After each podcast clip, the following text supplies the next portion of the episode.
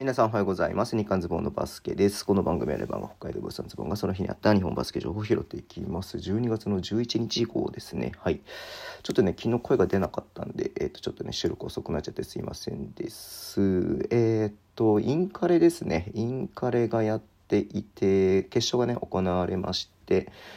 えー、と男子の方は白鴎大学と、えー東海大学で争われましたが54対51っていうねロースコアで東海大学が、えー勝ちまして優勝ということですね。おめでとうございますね。昨年はね白鴎がね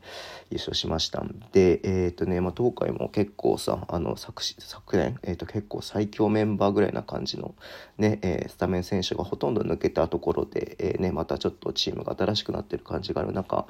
えーね、こうね優勝できたっていうのは本当大きかったんじゃないのかなっていうふうに思います。ね1クォーター白鵬が2点しか入れてないけどその後しっかり追い上げてる感じがあってね、うん。まあ、結果的にはちょっと追いつかずという感じではありましたけれども。はい。でねインカレが終わったということはあのこの後はねえっ、と